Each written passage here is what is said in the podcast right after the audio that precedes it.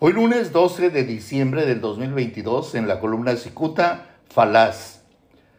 Convencido que regatear el agua a la población baja californiana soluciona la monstruosa sequía venidera, el actual director de la Comisión Estatal de Servicios Públicos de Tijuana, Víctor Daniel Amador Barragán, debería proponerle a la gobernadora una solución de fondo al desabasto de agua potable. Los tandeos de agua no resuelven la falta de agua. Ya la semana pasada, Cicuta advirtió sobre los bajos niveles del afluente del río Colorado. También se denunció que los grandes usuarios, los dueños del agua, ya no venderán al gobierno estatal ni una sola gota de agua. Durante las últimas dos semanas, el columnista ha referido que las corruptelas de funcionarios encargados del tema del agua se combinan con la reducción de los afluentes del río Colorado para concluir en un alarmante desabasto a tres cuartas partes de territorio baja californiano. Cicuta advirtió que a finales de noviembre, que a principios de este mes, es decir, de diciembre, se registraría el mayor corte de agua en la historia de Baja California.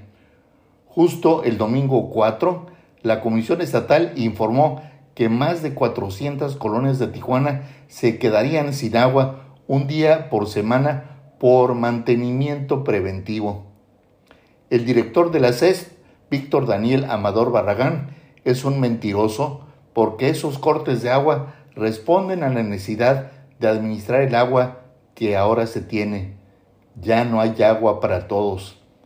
Lejos de decir la verdad y proponerle a la gobernadora Marina del Pilar las opciones que se tienen para solucionar este gravísimo problema, el señor Amador recurre a los cortes de agua respaldados por mentiras.